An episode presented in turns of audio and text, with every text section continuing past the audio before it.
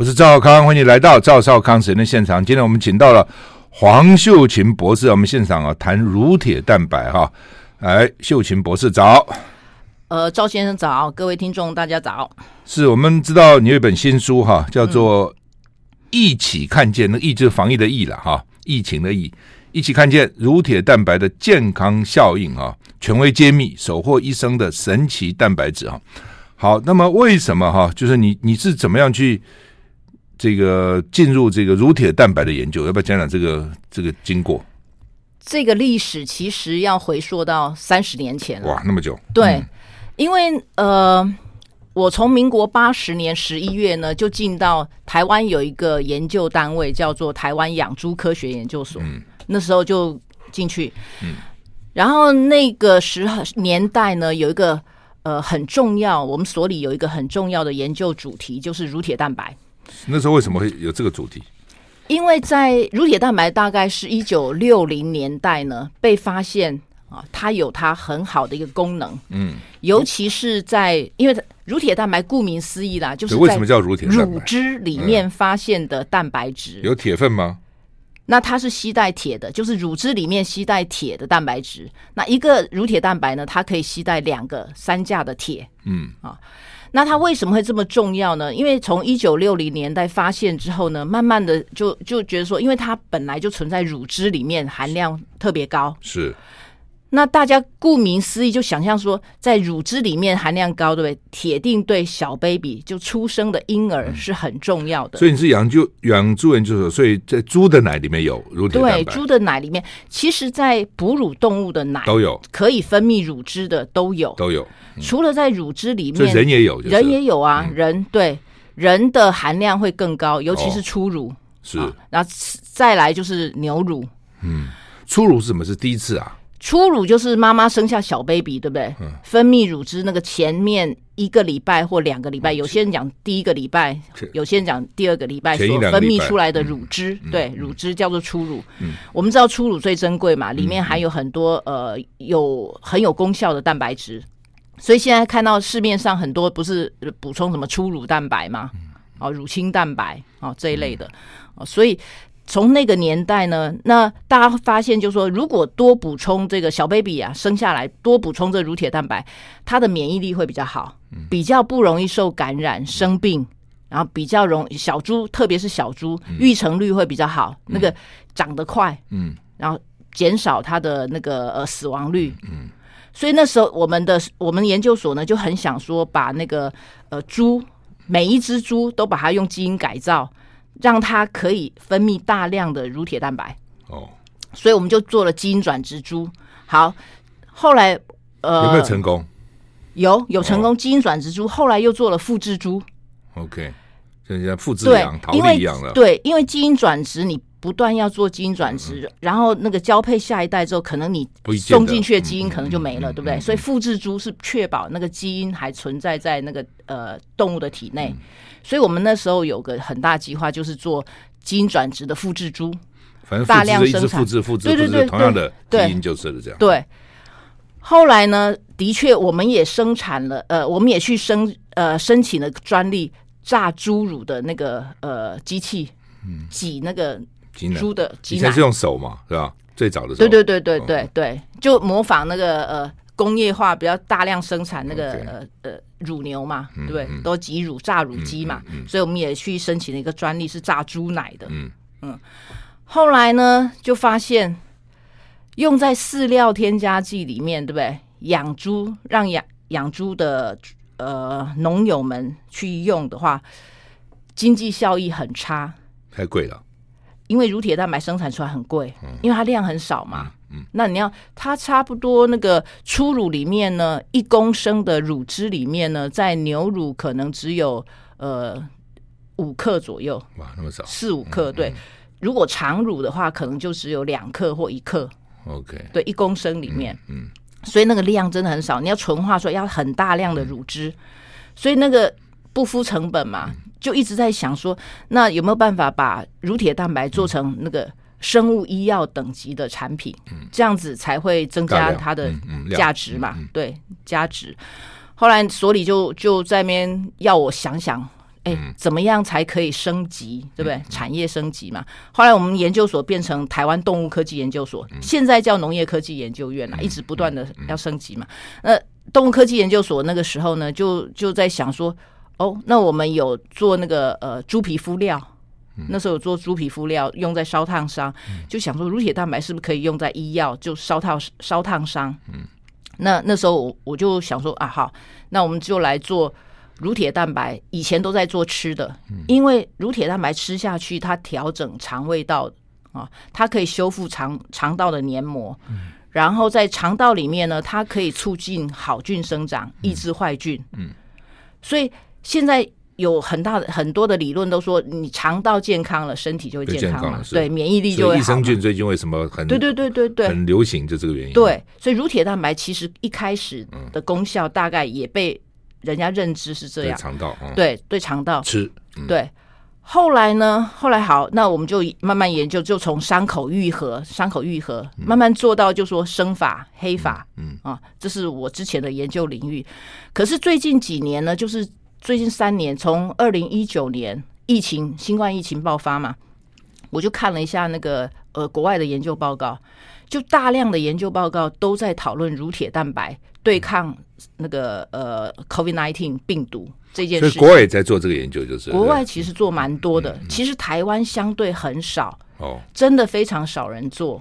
啊，因为它领域比较特别，比较比较 specific 一点，所以国外非常多的研究报告，就这就这三年疫情爆发以来，那为什么会想到就说乳铁蛋白要应用在那个呃新冠的 COVID nineteen 上面？就是说乳铁蛋白过去啦，过去一直在研究，就是说它抗病毒的功效，它抗 AIDS 病毒啊。呃，那个 B 型肝炎病毒，甚至那个什么造成子宫颈癌的 HPV 病毒。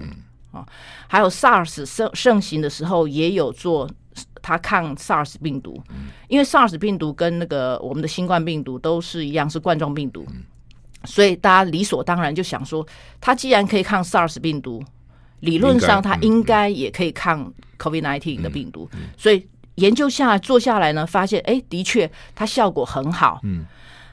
那这几年，因为那个呃，COVID-19 疫苗呢有争议嘛，嗯，效果怎么样？其实大家都不是那么那么肯定。再来就是也没有什么特效药治疗的病毒药物，对不对？那有的药物也是呃，就是那种副作用很高，嗯，使用上有限制，譬如说慢性病的人也不能用嘛，嗯，所以它使用上有非常多限制。就是简单讲，就是目前没有特效药就是了。那科学界就一直想说，那有没有有效又安全的办法？所以回归到过去常用的膳食营养补充品，就是乳铁蛋白。现在看起来，因为乳铁蛋白太多的研究就证明它可以抗发炎、调节免疫，对不对？现在抗病毒，所以它是最好的一个应用的方式。实验下来呢，的确它可以。呃，治疗就是它可以对抗那个呃 COVID nineteen 的病毒，嗯、然后你得病了之后呢，它也可以治疗。嗯、然后你有 Long COVID，它也可以去因应清除你那个呃残留在身体上的那个病毒颗粒，防止它发炎反应。嗯，所以一路这样子。那问题刚刚有强强调，就是说乳铁蛋白其实在呃台湾国内啦，嗯、了解的人真的很少，做的人也不多，嗯、所以我就觉得说，嗯。那个这么好的一个成分，应该让大家多了解，所以才会想说要写这样一本书。书对，那你刚刚提到说，就用在猪饲料等等划不来啊，因为产量不容易。对，那他后来怎么怎么样大能够大量生产呢？在国外，它的乳牛很多啊，养的乳牛，所以现在所有的几乎你看到都是从那个呃牛的乳汁里面，还是要从对，不能合成。合成它，合成它有个问题，就是说所有经过合成的，它就不是天然的，所以你要你必须要列为呃新的原料，所以你就有法规的限制。所以现在几乎都是从天然的乳汁里面去萃取嘛。像以色列还有一些呃，像大陆的新疆地区什么，他们有养养骆驼的，其实他们就有从骆驼奶。奶对，哦，所以还是天然的。那呃，那就生产就比较受到限制嘛，对不对？对，所以它所以它算是食品，就是食品，食品，它不是药品，不是药品。所以刚刚有讲过，如果你是合成，对不对？嗯、经过制成上面的改造，嗯、那它就会列为你要用新药的方式去去去核准啊，核准使用。对，那是非常麻烦。所以如果是你从乳汁里面萃取嘛，那就是天然物嘛，就跟喝奶一样。对对对。那实际上合成的效果跟天然会会会有差吗？不管那个法律了，就是实际上，以目前的看，以目前的确国外有那个呃呃合成的，就是用那个嗯基因重组的方式去生产的，那个意大利做的很多，所以他们也应用在那个呃伤口愈合，也有做吃的，现在还持续在做临床实验，去证明，就是说它的功效呢，跟我们天然的呢是呃相当的。对，只是因为法令什么很麻烦，就是对对对对，很多限制了哈。一变成药就有很多限制哈。是是，是我们现在访问的是黄秀琴博士，来谈的新书哈，就是乳铁蛋白的健康效应哈，到底怎么回事？我们再休息啊。I like 103, I like radio。我是赵少康，欢迎你回到赵少康时间的现场。我们现在访问的是黄秀琴博士，谈。乳铁蛋白谈他的新书了啊，一起看见乳铁蛋白的健康效应啊。那很多民众听到乳铁蛋白就以为是乳清蛋白哈，那到底是不是？我有时候也喝那个乳清嘛，他们那个做是一罐一罐，夏天 冰冰的，蛮好喝的。乳清跟乳铁有差别吗？哦，您现在喝的那个一般乳清对不对？应该就是说做 cheese 对不对？做 cheese，那 cheese 那个呃酪蛋白凝固之后呢，上清液那一层就是乳清。嗯。那所以呢，很多那个运动员也会补充什么呃乳清蛋白。他们说喝那个粉状去泡冲泡。对对对对对对，哦，那那个呢，乳清蛋白、乳铁蛋白呢是含在乳清蛋白里面的其中一个成分而已。乳清蛋白是含非常非常多的蛋白质跟酵素，嗯嗯，哦或生长因子或荷尔蒙在乳清里面。嗯，那乳铁蛋白只是其中的一个成分。嗯。那只是说，在研究的时候呢，发现乳铁蛋白在乳清蛋白里面呢，它是功效最最明显的，嗯嗯，最被确认的，所以才会把乳铁蛋白额外的萃取出来呢，应用在那个呃保健食品上面。所以你如果喝乳清蛋白的话，可能里面只有一一小部分成分是乳铁蛋白，就是了。可是乳清蛋白就是意思就是说，它是喝的比较广啊，嗯，成分比较。比较多元，应该这样讲啊。那乳铁蛋白好喝的，主要是因为我夏天的时候加点冰块，把那个酸酸甜甜，对不对？它调的酸酸甜甜，它可能加了调味，我不知道。嗯，那呃也不便宜哦，乳乳乳清蛋白那一罐一罐也不便宜哦，但是也不是天天喝了，就偶尔很热的时候啊，觉得加很多冰块，我就把那个倒在那个杯子里喝，还蛮过瘾的哈。所以想说乳铁蛋白蛋蛋白乳，所以乳乳清蛋白有一部分含一部分的乳铁蛋白哈。对。那乳铁蛋白对你刚刚讲了半天，是不是可以伤口愈合了、头发黑了，然后修补肠道了？它到底对人体为什么会有帮助？然后到底有什么帮助？因为刚刚就就讲说，呃，它修补肠道嘛，对不对？嗯、修补肠道，那你的肠道就会比较健康嘛。啊、嗯，这是这是一点，一对对，这是一点。调节免疫嘛，抗发炎。Okay, 嗯、因为我们常在讲说，呃，身体有一些慢性疾病都是慢性发炎引起的，尤其是癌症，嗯、对不对？是都是慢性发炎引起的，所以你只要身体不发炎，对不对？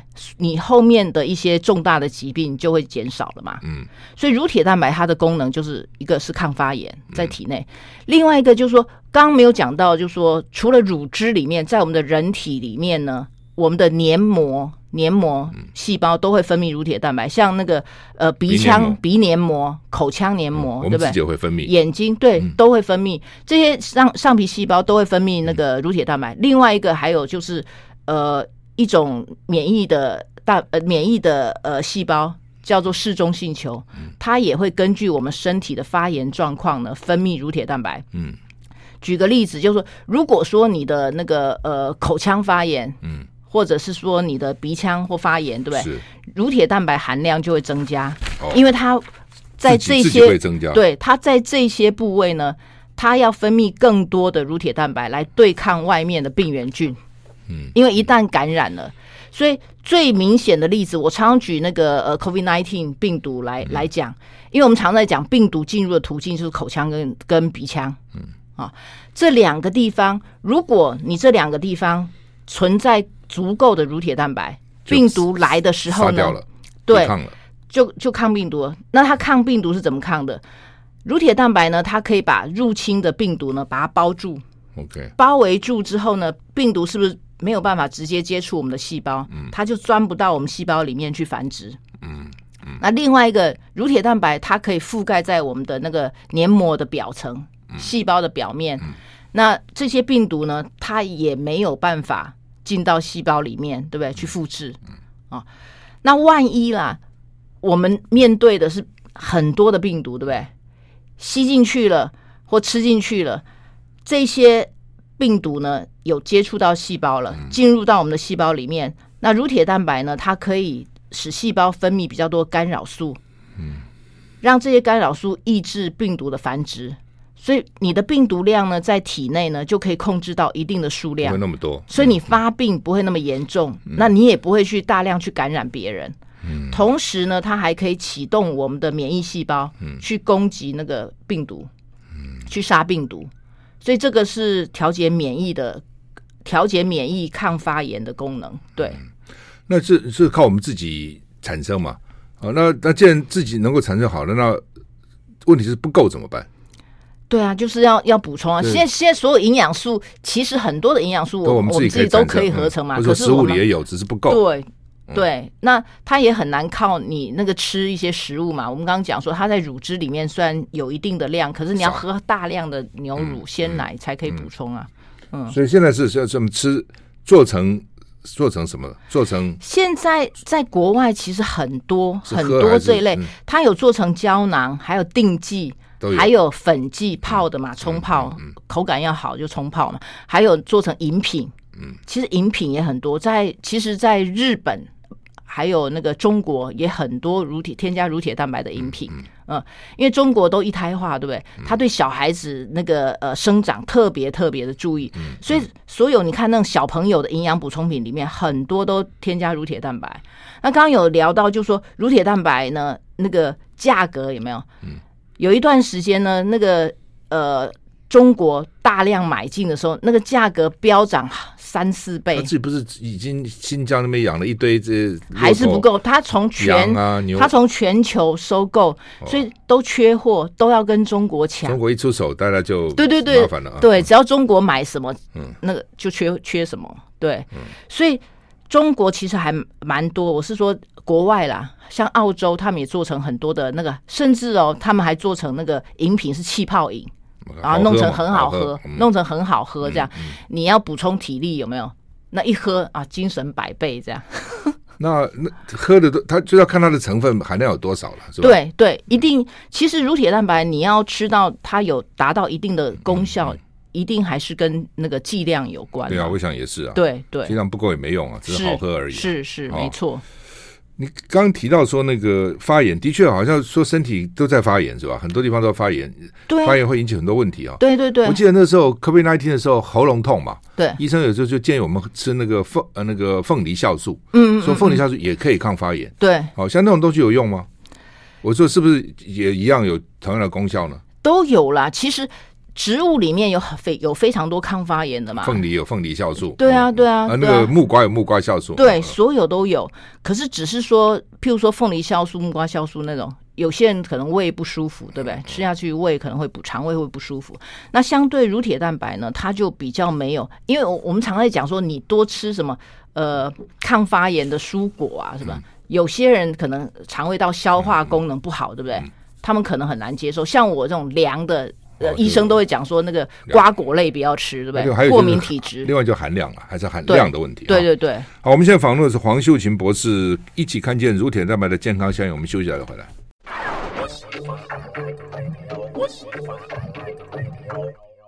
好，我是赵浩康，欢迎你回到赵少康时间的现场。我们现在访问的是黄秀琴博士，他是清华大学生命科学研究所的博士，哈，那也是这个细胞分子生物学的专家。他的新书啊，一起看见乳铁蛋白的健康效应哈。那好，刚刚有提到了哈，说这个对人体的健康等等哈。那刚刚也提到，就是说人体本身就会分泌嘛，照你讲嘛，黏膜啊什么什么都会分泌嘛哈。那所以就刚刚也问题也来，那光靠自己的分泌不够吗？非要补充吗？补充就够了吗？要补充多少才够呢？光靠自己分泌其实是呃是有有，有限的，有些人分比较多，也是分比较少，还是都对。一个是每个人的分泌量可能不一样嘛，体质不一样，分泌量不一样，嗯、还有随着年龄，对不对？嗯，你一定是那个细胞的功能会比较差了，所以你可能分泌的不要。嗯、还有每个人的身体状况，嗯，因为有时候你面对大量感染，你你总是会。出去面对一些感染源嘛，不小心碰到的时候，这个时候你就需要比较多的乳铁蛋白嘛。所以你不知道你什么时候会碰到感染源，因为乳铁蛋白它的功能就像刚刚讲说，它都是在黏膜系统里面，都是那那种黏膜的系统都是会第一线直接接触那个呃感染源的，像我们的病毒啊或细菌，对不对？病原菌，所以这个呢都是要靠乳铁蛋白去防御。那最明显的就是说，那个我我举个例子，女性比较注注意的就是在阴道，嗯，阴道发炎也是很很常发生的，所以在阴道上面呢，乳铁蛋白含量也是很高的。哦，如果一旦受到感染，它分泌量会更高，它自己分泌。所以有临床实验，对，有临床实验就是说，如果说你把乳铁蛋白呢，口服乳铁蛋白，对不对？嗯，那你阴道发炎会呃，就是改善。嗯。反复的阴道发炎会改善，或者是说还有乳铁蛋白加上那个呃乳酸菌，因为阴道的里面要维持它酸性的环境，也有乳酸菌，所以维持酸性环境，乳铁蛋白加上那个乳酸菌呢，也是也也有做成塞剂去对抗那些感染源，所以这个都是非常非常呃实际的应用啦，女性的应用，因为女性如果在阴道常发炎，它会呃造成比较多的问题，譬如说流产啊。啊，子宫内膜炎呐，啊，这些都是呃要解决的问题啊，所以不千万不能就是让它反复的感染，会变成慢性发炎啊。所以乳铁蛋白它的抗发炎的反应也是应用在这个地方。嗯，好，刚刚提到对女性对不对哈？嗯，那对男性呢？老年人呢？婴幼儿啊，或者不同的人有什么特不同的功效吗？男性其实做的比较。男性的精液里面，精浆里面也含有乳铁蛋白。哦、对，我记得早期的时候呢，他那个，因为我们有人工受精的团队，嗯，他们精子取了之后呢，精浆就会丢丢弃。嗯、那他们那时候就建建议我说，哎，你是不是要收集那个精浆，把乳铁蛋白萃取出来？对，不然那个都要丢掉，很可惜。嗯，那我就说，哎，那从精浆里面萃取乳铁蛋白，对，好像 大家观感不是那么好。嗯，哦，所以就就没有做这个计划。对，所以。为什么它在金浆里面要有呢？就是说，其实它跟我们的受孕、受孕有关。关对，乳铁蛋白，因为刚刚有讲它调节免疫嘛。嗯。那精子进进入到那个呃女性的那个呃子宫里面的时候呢，那乳铁蛋白它就要防止免疫细胞去把它去。避免那个免疫细胞认为，就说受精卵是外来物去破坏它，所以现在有蛮多的研究，就是说把乳铁蛋白呢当成一个受孕能力的指标。嗯，所以这不受孕可能就因为乳乳铁蛋白分泌太少，所以被破坏掉了，受精卵被破坏了。被，其实其实刚好相反哦，他们去检测呢，发现如果说你呃你的那个乳铁蛋白呃。人工受精的时候，你你在检测啦，你的精液里面，或者是说，呃，你的子宫就是那个子宫颈液有没有？嗯，也会分泌。嗯，那那个部位呢，乳铁蛋白含量高的时候，你的受孕能力是差的。哦，因为它有感染或者有有有问题，所以乳铁蛋白分泌量才会特别的多。嗯，对。所以它分泌多是因为受感染。对。OK。对。所以其实乳铁蛋白也应用在很多的那个，现在慢慢在在发展，就是说当成疾病的指标。嗯嗯，他们想要找出一些关联性嘛。啊，譬如说他们在口腔里面呢，测出特别高、特别高的那个乳铁蛋白呢，去连接，就是说你可能那个阿兹海默症的前兆。哦，对。所以已经开始身体开始有些反应。对对对对对对。但是也没用，还是抵抗不过。抵抗不过，对，哦、只是说慢慢的在在研究。那对婴幼儿呢？你刚刚讲说他们大陆都给婴幼儿吃，他为什么婴幼儿？因为自己不会分泌吗？婴幼儿第一个，婴幼儿免疫系统是不是比较差？对吧？因为他的免免疫系统还没有完全发育完完全，对不对？所以呢，如果在那个婴幼儿奶粉里面添加乳铁蛋白的话，可以提升他的免疫力，让他抗对抗外面的感染源。刚刚讲抗抗病毒嘛，或者是抗那个呃病原菌啊，减少疾病的发生。另外，乳铁蛋白呢补充在里面的话，可以那个呃帮助他那个脑部的发育。这也是慢慢有研究的，就是说，如果你摄取比较多的，在婴幼儿阶段，你的乳铁蛋白呢含量是比较高的，比较不容易呃小朋友吃起来呃智力发育不完全，然后还有呃生下来会过动啊之类的啊，这都是有帮助的。所以对像过动儿这种，给他补充这个有没有帮助？已经变成过动了。这个这个部分的研究虽然不多，对不对？可是呢，有一些研究报告是说有帮助的，有帮助的。嗯、那回头刚讲那个阿兹海默症嘛，也有研究证明，就说你补充的时候呢，补充口服的乳铁蛋白的话，它可以提升认知能力，然后延缓那个病程啊，病程不会变严重。嗯那 Parkinson's 呢？也是一样，差不多，因为它是神经退化性的疾病。嗯，Parkinson 跟那个 Alzheimer 都是一样嘛，所以它都有它的功能。因为证明就是说，很多的这一类的病人有没有脑部呢？它有那个铁的沉积。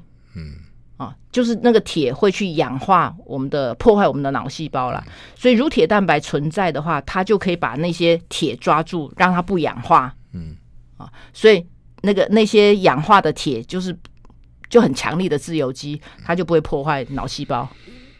是好，那么这个，所以它对不同男性、女性、婴幼儿、老年人都有不同的保健作用，就是了哈。好，我们现在访问的是黄秀琴博士，那他的新书哈，一起看见乳铁蛋白的健康效应。我们休息一下再回来。I like 我是赵少康，欢迎你回到赵少康时间的现场。我们现在是访问的是黄秀琴博士，谈他的新书《一起看见乳铁蛋白的健康效应》。哈，那乳铁蛋白既然看起来人体对人体有很大的帮助，那我们平常能不能补充？靠吃的啦，或食物啦，或怎样运动啊、晒太阳啊，要要要怎么样来来补充？除了喝呃鲜奶之外，对不对？大量喝鲜奶之外，那现在大概就是多少嘞？对，喝喝多少？你可能要每天都要喝一 liter，嗯，哦，一公升，嗯，对啊，一公升，一公升里面含多少呢？一公升其实它的量呢，会会根据泌乳阶段来看，啊，不一样。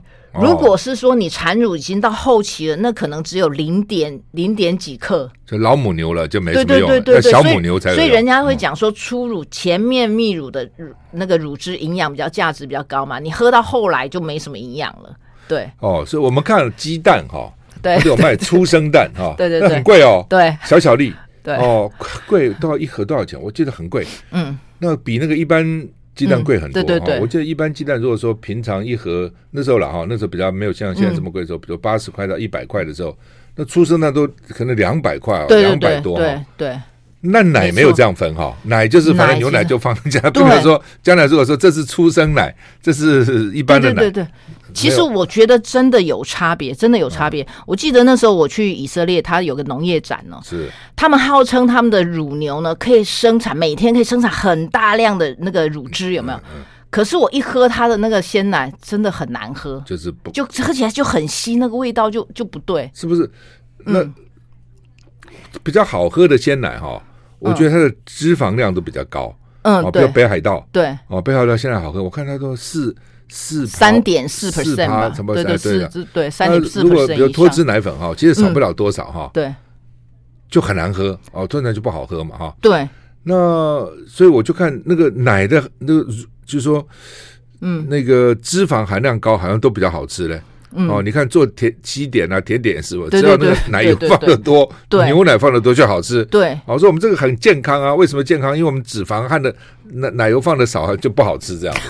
哦，那呃，那个跟这个有关吗？脂肪跟这个无关嘛？好喝不好喝？你的讲法是因为产量太大就稀释，喝起来搞不好跟脂肪量也有关，有没有？对，产量很大有没有？其实它奶量那里面的成分其实就稀了，稀释了。对，我喝起来就是你，你就感觉那个很是很稀，不是那种对对，不是那种脂肪的感觉，不是不是。嗯，对，你就会发现就是说，呃，我们我们现代社会都强调大量生产的东西，嗯、那个那个品质有没有？其实真的都都下降，比较不好哈。对对，那我们该怎么补充？你就除除了喝牛奶，呃，对，现在因为我刚刚有提到，就是说国外其实很多的做成那个营养补充品，所以它是我自己啦，个人比较偏好是胶囊啦。如果你要吃那个，因为哦，我们讲粉剂有没有粉剂？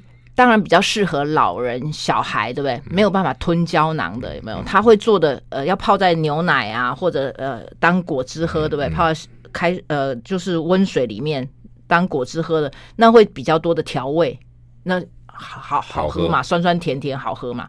那如果说那个胶囊的话，它就成分比较单纯啦。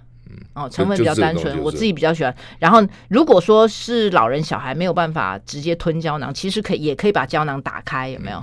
放在那个牛奶或豆浆啊，或或那个呃温水里面就这样喝。然后国外也有做一些定剂，它是那种口含的定剂，有没有？因为我们刚刚讲说，呃，口腔里面口水里面含有乳铁蛋白，你可以想想象，就是我们分泌口水，对不对？它是帮助我们清洁我们的口腔的，嗯，因为我们随时口腔吃东西都会免不了都会接触很多很多外来物质，嗯啊，都是一些呃会造成发炎呐、啊、或有有毒的物质，所以口腔里面的乳铁蛋白呢就会可以帮助我们的口腔的黏膜细胞去对抗这些外来物质。另外，我们不是常常呃。就说不小心咬到咬到舌头啊，咬到哪里，对不对？你其实你不去处理它，它也会慢慢好嘛。也是因为说我们口腔里面有乳铁蛋白，它可以抗发炎、抗菌，对不对？还帮助伤口愈合，所以你就很快就好。那我常常都举这个例子，我小时候那个去山上玩，对不对？受伤，我祖母都说啊，口水舔一舔就好。像以前是这样讲，对，也就是说这后来觉得这老观念，怎么这个好脏啊？怎么用口水的？还是有道理是吧？对对对对对，有道理。所以其实国外。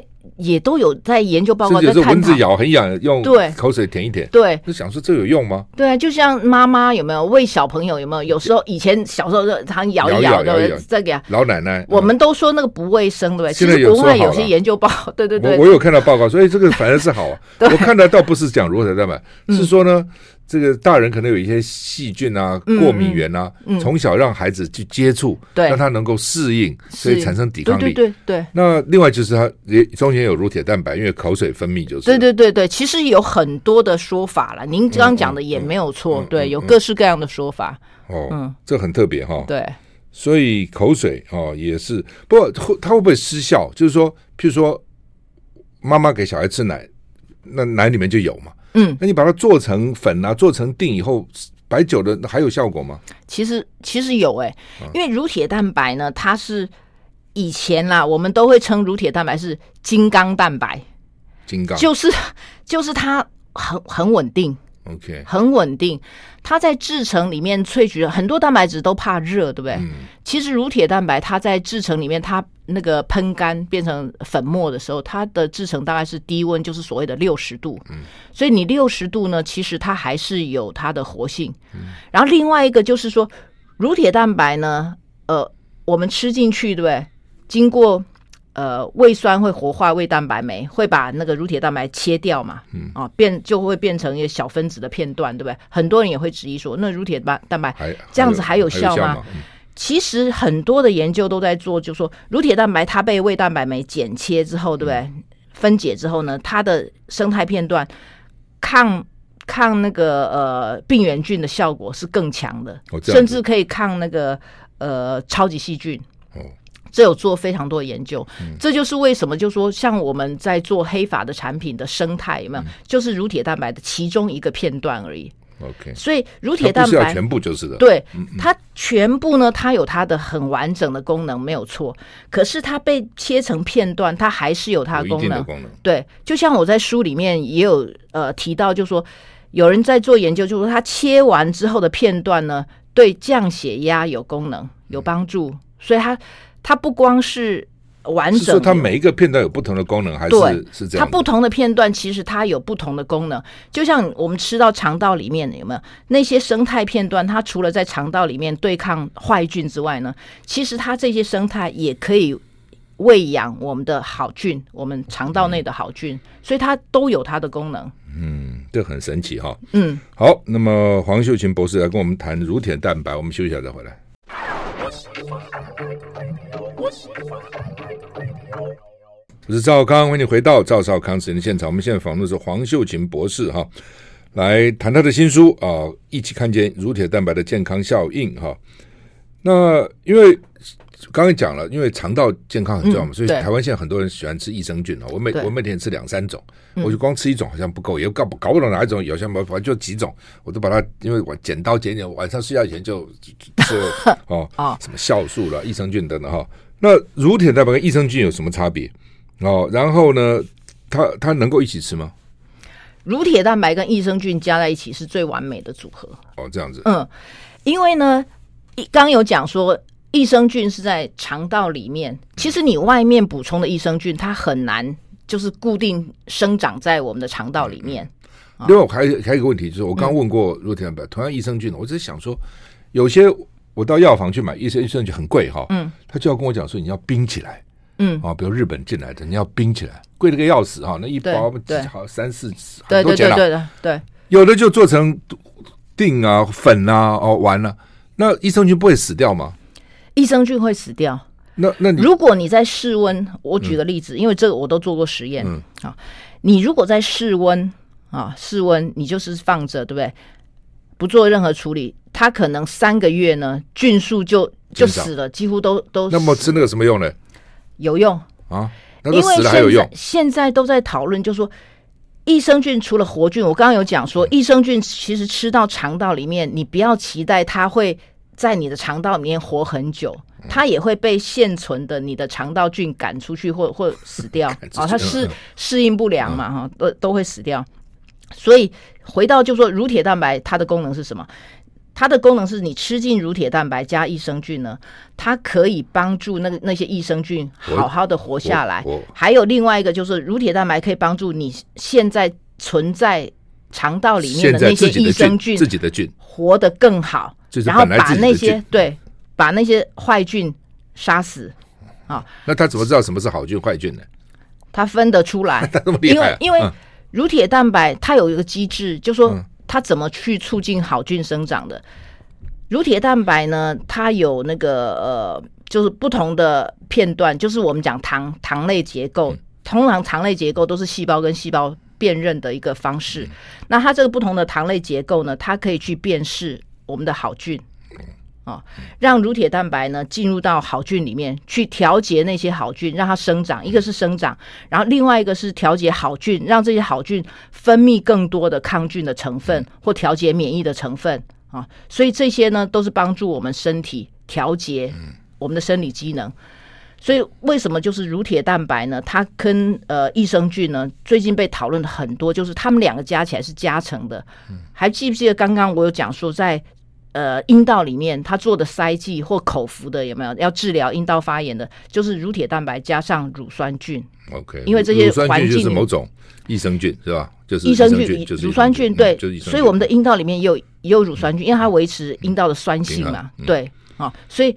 这个都去结合，效果才会发挥最大。然后乳铁蛋白进到肠道里面呢，它也可以帮助我们的肠道的那个细胞呢维持的更紧密，因为肠道里面的细胞那个黏膜细胞，它必须紧密的把它呃粘在一起嘛，不能让那个外来的物质，肠道里面消化的那些小分子啊或外来物质进到我们的血液里面，所以那个。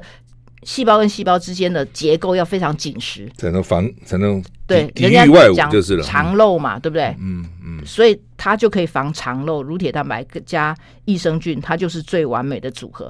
那刚刚回到就是说死菌它为什么会有功能？嗯，因为死菌呢，它它透过我们不要讲死，不要讲外面那些呃放久了变死的死菌啊，我们自己讲说那个我们进到那个呃胃里面，对不对？这些很多的。呃，乳酸菌不是就都被被都被胃胃酸杀了？对，胃一个胃胃酸杀了，还有一些呃酵素嘛，也会把它破坏掉。对，这些进到我们的肠道里面呢，它还是有调节免疫的功能。嗯嗯，它还是可以发挥它的作用。当然也要看菌种啦。嗯嗯，那有时候你在外面外面放久了，对不对？它不是说益生菌死掉的问题，可能你你。呃那种环境，益生菌死了，对不对？可能外面的病原菌、外面的杂菌，它可能也会滋生。所以它它的问题可能是在这里。如果说你是益生菌，对不对？它死了，其实它还是有它的功能。所以我们常常在讲说，这个呢，也也现在现在科学界呢也在探讨，就是说益生菌的死菌它有哪些功能？就就理论上讲，除非像我刚讲，放在冰箱维持一定的湿温度湿度，如果变成定剂粉剂，一定会死嘛，对不对？它怎么活呢？对，有有啊，有现在的技术呢，它还是可粉剂，它有说益生菌包覆啊。还是有包覆啊，嗯，对，所以外面有很多技术，就说他们有几层几层的包覆，有没有？那就就可以活啊，就可以可能可以活比较久一点呐、啊。哦、我是没有测过啦，嗯嗯，我我是知道说，如果说你不是放冰箱，益生菌最好是放冷冻，因为我测过，哦、冷冻呢可以放更久，然后再来就是冷藏。那比如比如说我们买的粉剂、定剂，我说把它放在冰箱也会比较好，就是对对对对、哦、对啊对啊，我我都放外面，对应该放放在冰箱让它冷一点，对对对，它可以保持啊。那乳铁蛋白就比较没有关系，乳铁蛋白我刚刚讲说它其实它就是就算是金刚蛋白，对不对？它你放室温，对不对？它还是可以放很很稳定，它的功效呢？而且它是菌，它是蛋白嘛，它不是菌嘛？嗯，我我。菌听起来是应该活的、活蹦乱跳的菌嘛？对对对对对。乳铁它就是萃取物是不一样的嘛？没有错，所以它没有什么死活问题嘛？对，是不是？对，好吧。那呃，吃太多会不会产生依赖性？要吃很多吗？卫福部呢？我们的卫福部它是有规定的，哦、定就是说上限是每天三百毫克。哦，它有规定。所以如果说乳铁蛋白呢，它一般我们当成那个膳食营养补充品，每天都要补充的话，最安全的剂量是一百毫克到三百毫克。OK 啊，那如果说你今天万一啊有得病了或干嘛，我们我们还是回到那个 COVID nineteen 来举例的话，你如果得了 COVID nineteen，对不对？在国外的研究里面，他甚至给你吃到六百毫克到一克，嗯，就一天。都可以，就空腹，对对对对，都可以。一千毫克，对，就是说，甚至有研究报告，就是说，给你吃一天七点二克，有没有？都可都没有什么太大问题。所以，乳铁蛋白呢，一般所有研究报告都会告诉你，就说。它的安全性是非常高的，很少出现副作用。它不是药嘛？对，很少出现副作用，只是说还是会提醒你，就说其实不必吃那么高的剂量。大家现在建议就是说，所以它有两种吃的方式，一种是你当成平平常的营养补充品，就是一百到三百毫克。如果你万一有疾病的时候，或者合并药物使用的时候呢，你可以把剂量提高。那乳有人乳糖不耐症啊，有人是吃素啊，是奶是蛋奶，有人说蛋奶素，有人根本奶都不吃的，啊，那这可以吗？奶不吃，他如果很严格在讲说他是从乳汁里面萃取蛋白质，他不吃，那也没办法了，对不对？可是可是乳糖不耐症就不一样，乳糖不耐症它是那个乳糖乳糖不耐症，可是这是乳铁蛋白不一样，不一样，对对对，所以还好。嗯，那怎么判断到底？有没有效果？有没有效果？其实很明显，真的很明显。如果你身体你有一些呃亚健康的人，多少，譬如说我自己啦，鼻子过敏很严重，对不对？鼻子过敏很严重，我大概就是每天给他吞一呃两百毫克，对不对？那我的鼻水就会止住。如果天气变化很严重，我鼻子过敏更厉害的时候，我我可能吃三百毫克，空腹就吞三百毫克，就就。就止住了，就不会流鼻水。然后甚至我常常那个呃那个什么偏头痛，有时候偶尔会会发作，对不对？那我现在每天固定吃大概我就空腹吃两百毫克，对不对？那偏头痛也也很少发作了。对，就可能每个人不太一样。对对对对对，所以其实你吃了几乎都会有感。这样子啊，因为有些东西，比如益生菌到底好不好，我们吃了也不知道了。就哦，就是说，反正很多营养品嘛，哈。因为您您平常可能就是身体状况很好，所以您会不知道。像有有疼痛关节炎的人有没有？胸关节炎，因为我们刚刚讲抗发炎，它的效果就会很明显。对对对了对了，也是看你本身有没有这个。还有那个肠燥症的人有没有？因为他那个是很很厉害、很严重的，那你吃下去就马上及时会反应。对。好，那么一起看见乳铁蛋白的健康效应啊，这黄秀群博士的著作啊，谢谢秀琴博士接受我的访问，谢谢，谢谢。谢谢。